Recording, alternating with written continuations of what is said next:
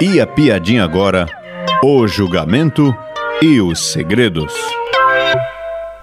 Durante o julgamento, o juiz pergunta ao ladrão: Meu amigo, eu quero saber como é que você conseguiu entrar em uma casa com cerca elétrica e retirar todos os bens? Nisto, o ladrão responde: Ai, senhor juiz, eu vim aqui, mas eu vim para ser julgado pelos meus crimes.